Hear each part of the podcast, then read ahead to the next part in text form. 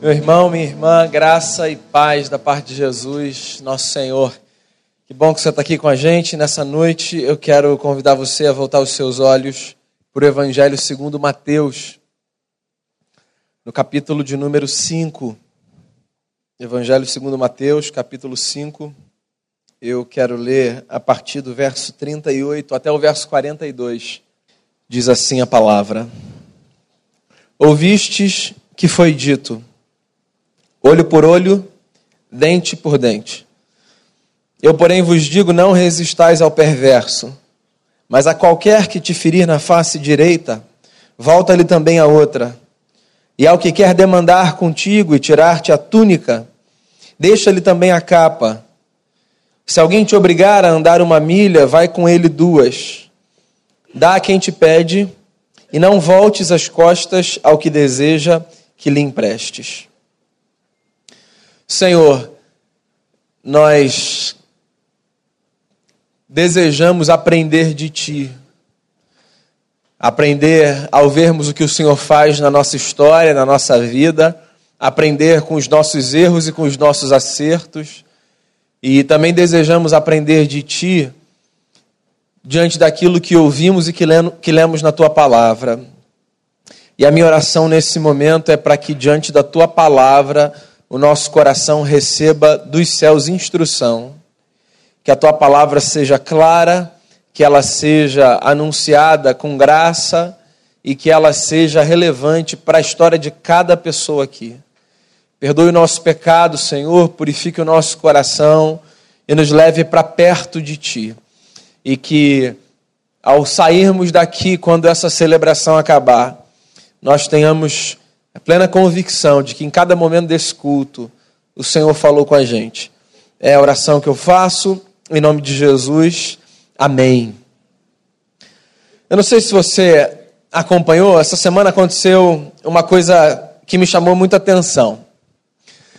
A conta de um cantor drag queen, Pablo Vittar, no YouTube, foi hackeada. E aí a pessoa que hackeou o canal dele no YouTube, colocou a foto do deputado é, federal Jair Bolsonaro. E aí houve toda uma celeuma, né? E eu me lembro de uma postagem que foi feita no Twitter, na conta da deputada federal Maria do Rosário. Ela pegou uma charge que foi feita e ela colocou essa charge na sua conta e ela escreveu uma legenda embaixo. A charge era uma charge do cartunista Carlos Latuf e basicamente era o seguinte: o Pablo Vittar, esse cantor drag queen, pisando com uma bota na cabeça de uma pessoa diante de um computador com camisa do Jair Bolsonaro. Como uma espécie de resposta ao que tinha sido feito na conta. E a legenda dela era muito curiosa. Ela dizia assim: Promotores do ódio e da intolerância seguem atacando a diversidade. A charge do Latuf nos representa. Olha só, antes de mais nada, meu ponto aqui não é falar de política da perspectiva A ou B, podia ser o inverso. Sabe o que me chama a atenção no cenário todo? Perceber como, às vezes, sem se dar conta, nós respondemos ao ódio com ódio. A tentativa dela era de mostrar que o que fizeram na conta do YouTube do cantor era repugnante porque era promotor de ódio. Para responder, ela tomou outro gesto que também era odioso. E você sabe que diante daquela postagem ou daquele ciclo, eu fiquei me perguntando no quanto nós, às vezes, na tentativa de aplacarmos expressões de ódio, não respondemos de forma que, na verdade, nós incitamos mais ódio ao invés de aplacarmos o ódio. Quantas vezes nos nossos dilemas virtuais e reais nós respondemos a situações num desejo de manifestar justiça, mas que na verdade acaba por incitar aquilo que nós tentamos nos levantar contra. Quando eu vi aquela celeuma, eu me lembrei desse texto, que eu acho que é um texto oportuno. Sobretudo por um tempo de gente tão esticada como é esse tempo nosso, né? nós vivemos esticados. Sobretudo quando nós estamos fora desse ambiente de contato real e migramos para qualquer plataforma virtual.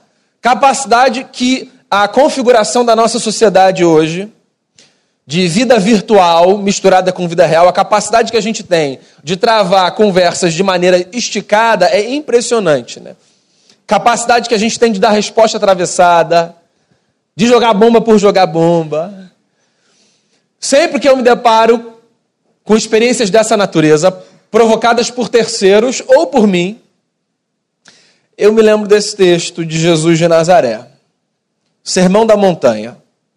O sermão mais genial que já foi pregado na história, minha opinião. Aqui nesse sermão, sobretudo nesse pedaço do sermão, Jesus fala sobre a lógica da retribuição, que a todos nos move. Olha só, você pode ter consciência disso ou não.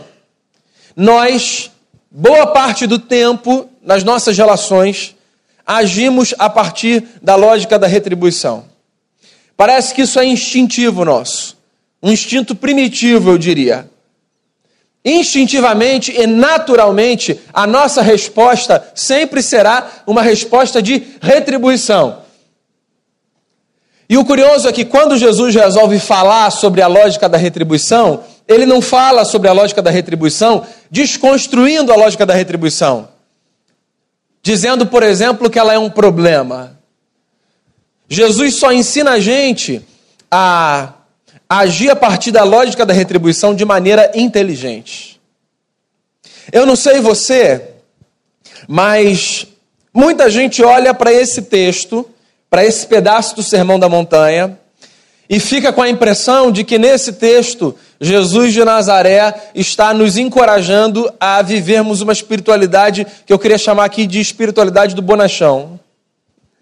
Então, às vezes, o camarada acha, diante desse texto, que o que Jesus está falando é que sempre que nos fizerem algo, porque nós somos seus discípulos, seus seguidores, nós não devemos fazer absolutamente nada, como se a sina do cristão fosse a de permitir que quem quer que seja, a hora que for, passe por cima dele. Eu não sei se ensinaram isso para você. Se disseram que tinha de ser assim, que a fé cristã é a fé dessa gente que não reage a absolutamente nada, de uma gente apática, de uma gente que permite que os outros façam o que quiserem consigo. Porque a nossa jornada é a jornada do segmento de um Cristo que não fez, dizem, absolutamente nada quando se levantaram contra ele. Se você lê esse texto assim, se já ensinaram para você que é disso que Jesus está falando, eu quero dizer a você que te ensinaram errado. Porque em nenhum lugar nas Escrituras, Jesus de Nazaré, ou os apóstolos, ou os profetas, ou quem quer que seja, nos estimula a cultivarmos uma espiritualidade apática. Jesus só está ensinando a gente a ser inteligente. Tudo que Jesus está fazendo é mostrando para gente que nos dilemas da vida, nos dilemas que nós enfrentamos, as nossas respostas diante daquilo que nos fazem precisam ser respostas inteligentes. Eu não sei se você faz uma leitura muito romantizada da Bíblia. E se você faz uma leitura muito romantizada da Bíblia, é bom que você desconstrua esse romantismo em alguns aspectos, para você poder entender como as escrituras foram escritas e para que elas foram escritas. Por exemplo, quando você lê o discurso de Jesus de Nazaré, dos evangelistas, a partir da ótica dos evangelistas, é bom que você se lembre que Jesus de Nazaré e os seus irmãos de raça viviam na sua própria terra, mas viviam dominados por outro povo. Os judeus não apenas no primeiro século, mas em boa parte da sua história, viviam oprimidos.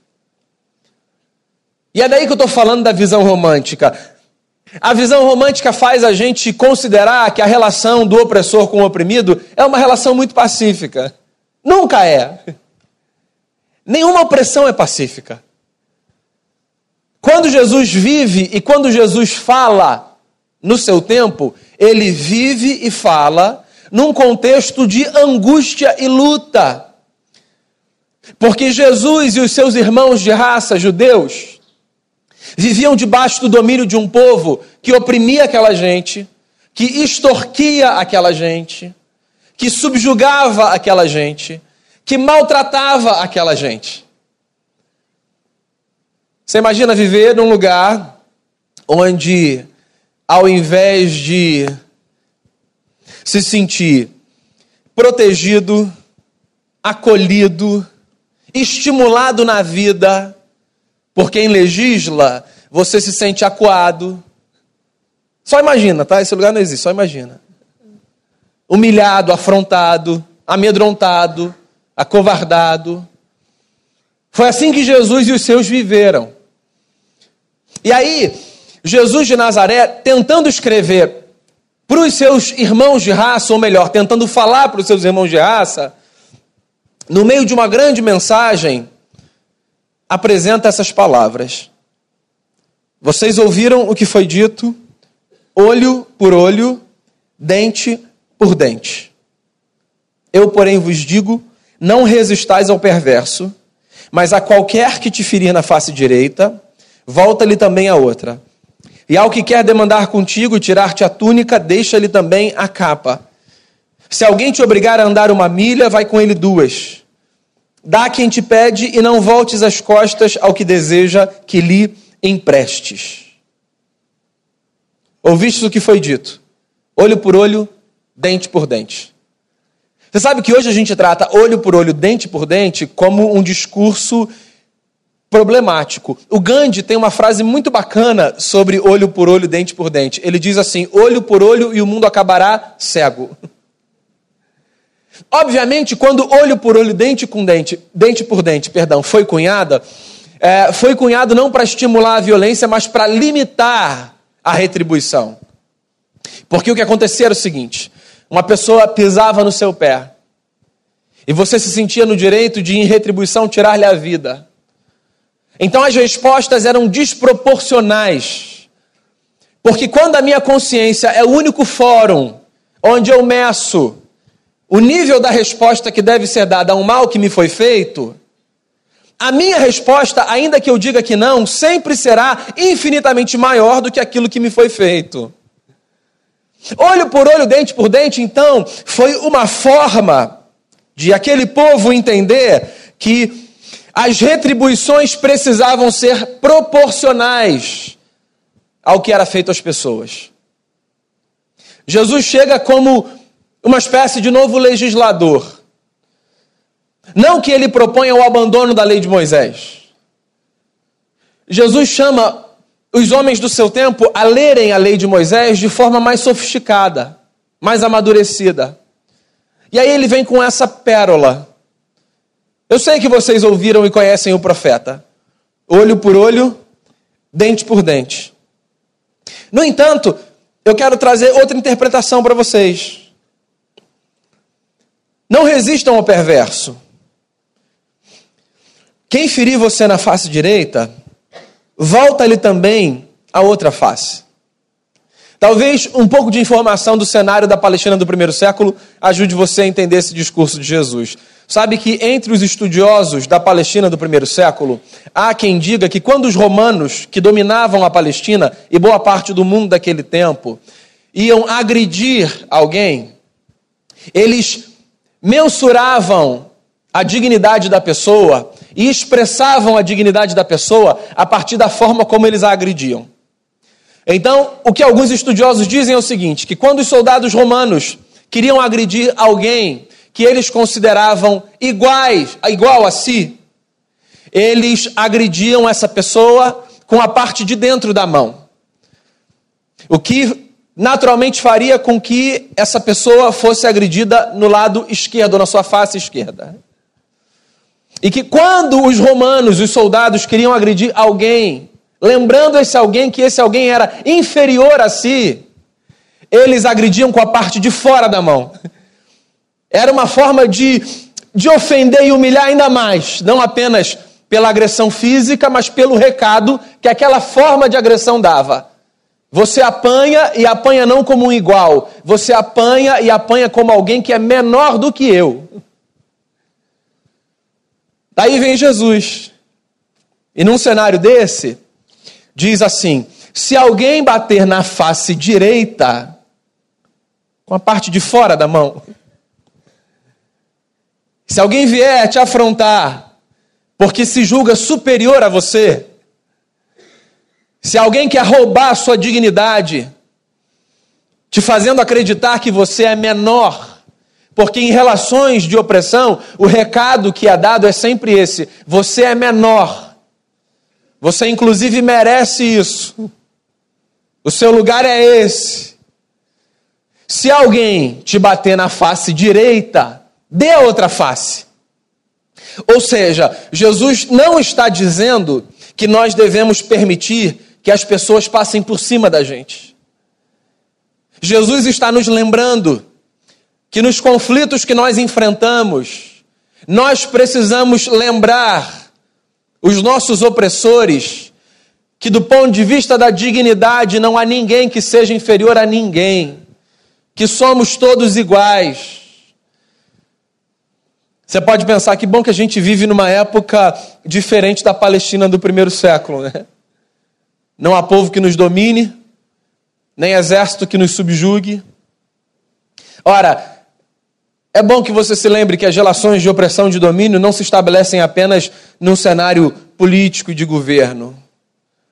Há relações fraternas que são relações de opressão. Há relações conjugais que são relações de opressão. E de mim, de você e de quem quer que seja, é exigida muita coragem, às vezes, para que nós nos apresentemos numa relação de opressão como alguém que tem a ousadia de dizer: chega, nós vamos conversar como iguais. Então você se lembra de Rosa Parks nos Estados Unidos? Que num ônibus teve a coragem de lutar contra o sistema e dizer: não me levanto. Então, não me levanto dessa cadeira para branco.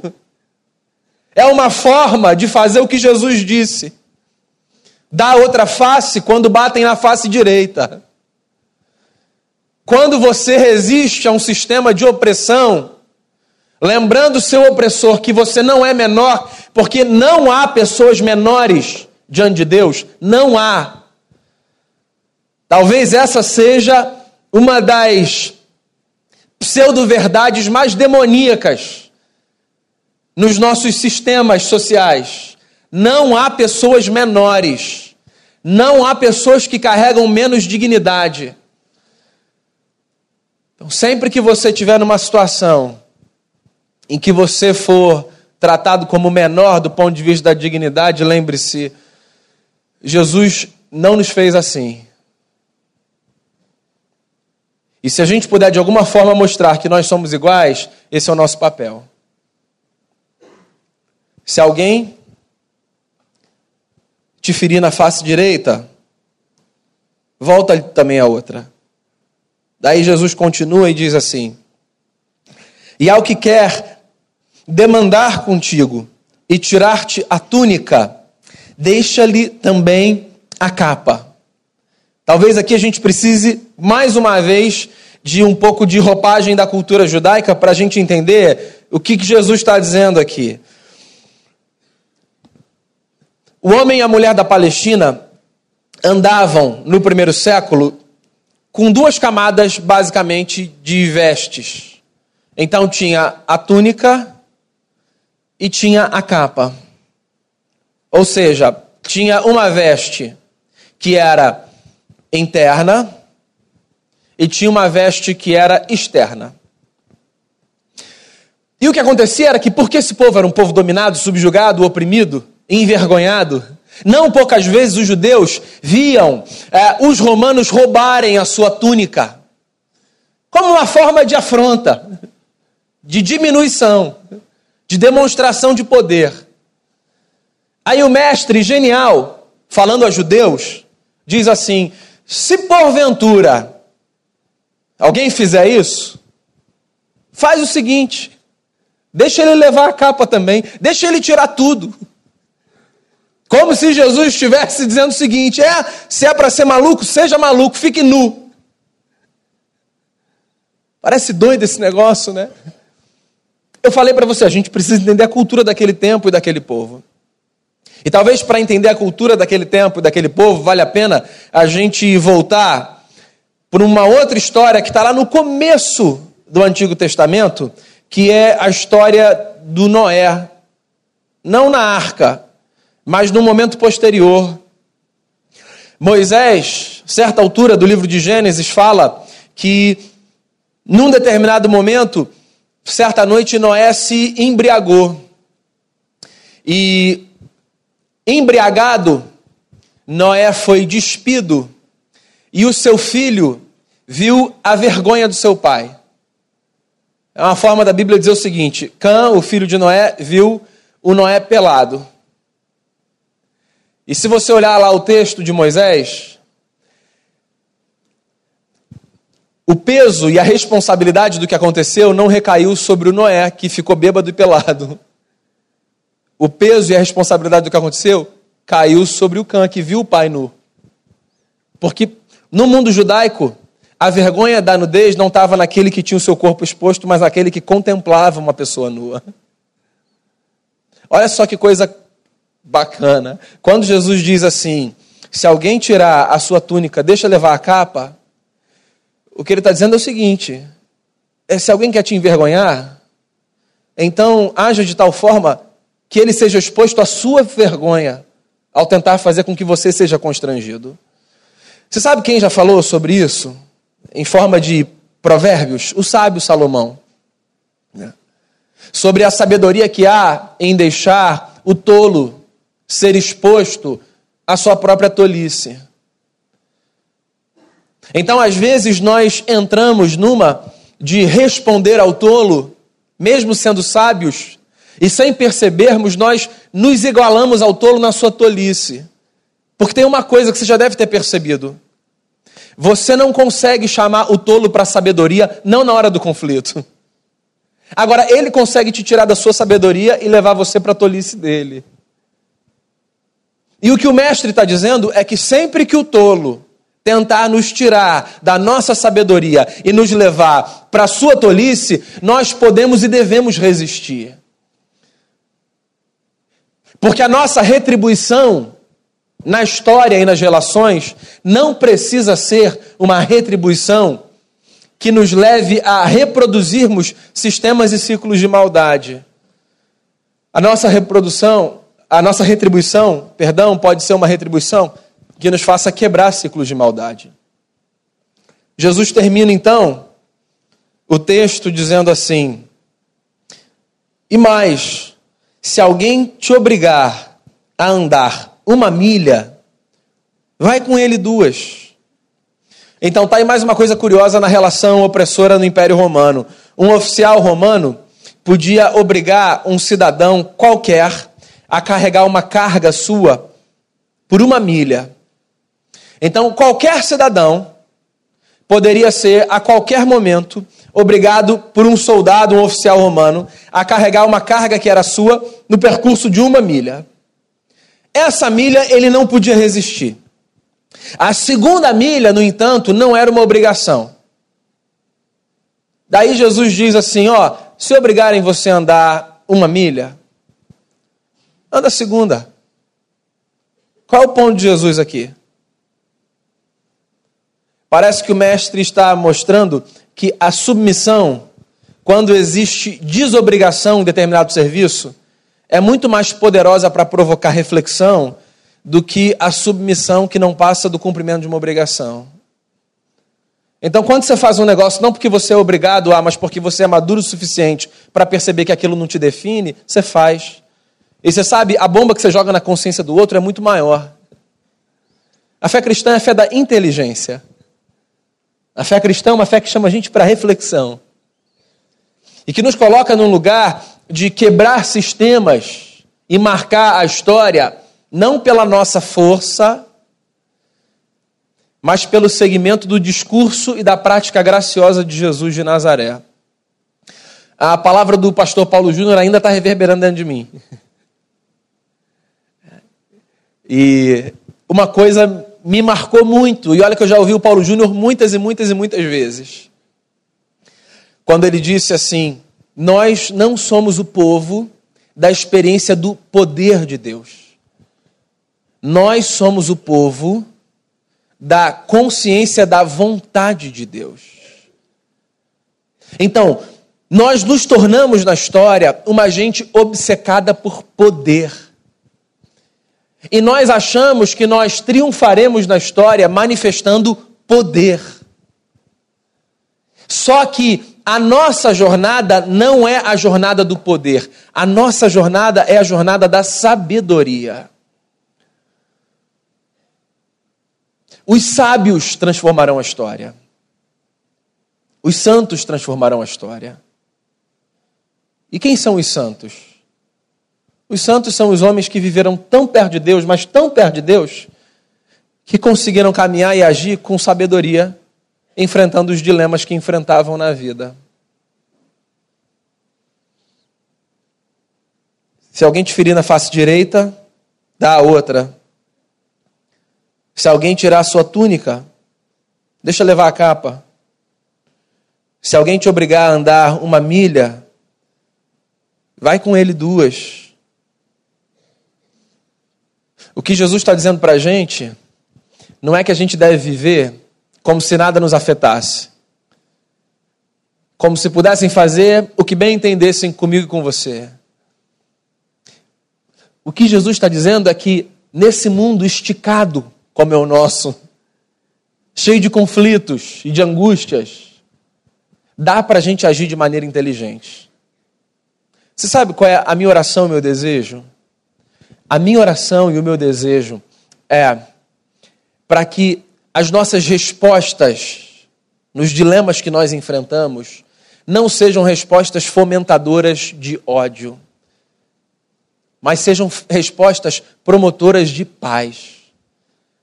Que as nossas respostas não sejam respostas que incitem a maldade e que desestabilizem ainda mais o sistema das relações. As nossas respostas diante dos dilemas da vida, familiares, profissionais, fraternos, quaisquer que sejam, as nossas respostas precisam ser respostas que levem para esse mundo esperança. Esperança. Isso está diante de mim, diante de você. Jesus de Nazaré não é apenas um homem a ser admirado. Jesus é um mestre a ser seguido. Então, irmãos e irmãs, de coração, eu espero em Cristo Jesus que a nossa caminhada enquanto comunidade de fé, que as nossas famílias e que cada um de nós, enquanto seguidores de Jesus, que nós tenhamos a graça e a sabedoria de agirmos de tal forma que num mundo onde os ciclos de maldade são perpetuados numa velocidade impressionante, eu e você sejamos contados como aquela gente que dá um break nesse negócio, que para. Foi o apóstolo Paulo quem disse: não retribuem um mal com o mal. Pelo contrário, retribuem o mal com um bem. Porque em fazendo isso, disse o apóstolo Paulo, vocês lançarão brasas vivas sobre a cabeça dos inimigos de vocês. Ou seja, quando você quebra um ciclo de maldade com um ato de sabedoria e de bondade, você no mínimo faz o outro pensar. É possível que o desfecho da história não seja o que você deseja, mas no mínimo você faz o outro pensar. E você sabe o que? Talvez essa seja a nossa grande responsabilidade de fazer as pessoas pensarem, não de dizer como elas devem agirem, como elas devem agir, mas de estimular dentro de cada uma delas a capacidade de refletir sobre os seus atos e de diante de Deus dizerem: fiz o que é certo ou então me perdoe, fiz o que é errado. Que o poder das palavras de Jesus de Nazaré reverbere dentro da gente. E que num mundo tão louco e tão mal, de ódio respondendo ódio, nós sejamos contados como a comunidade do amor, que desacelera a progressão da maldade e que dá a quem estiver perto da gente a esperança que o Evangelho nos dá. Você pode fechar os seus olhos. Senhor Jesus, nós contamos com a graça do Senhor. Para que a nossa vida seja uma vida não apenas inspirada, mas moldada nos valores do Evangelho. Os dias são maus. E porque nós lidamos com o pecado não apenas do lado de fora, mas também do lado de dentro, nós somos muito, muito tentados a repetirmos e a reproduzirmos o ciclo de maldade que faz esse mundo girar. Nós queremos ser essa gente que vive na contramão dessa dinâmica do mundo. Porque nós somos o povo que se reúne em torno da pessoa do Cristo que deu a sua vida que as palavras de Jesus, ó Senhor, nos façam caminhar na direção certa. Que as palavras de Jesus mudem a nossa maneira de agir. E que nós não sejamos essa gente que age instintivamente. Mas que nós sejamos essa gente que age a partir da nova consciência que tem por causa do poder do Evangelho que mudou a nossa história que ao nos aproximarmos da mesa, nós tenhamos ainda mais gratidão no coração pela experiência que Cristo nos proporciona de uma nova vida, de uma nova existência e de uma nova forma de viver e de construir as nossas relações. É a oração que eu faço à luz da tua palavra e diante da mesa, em nome de Jesus. Amém.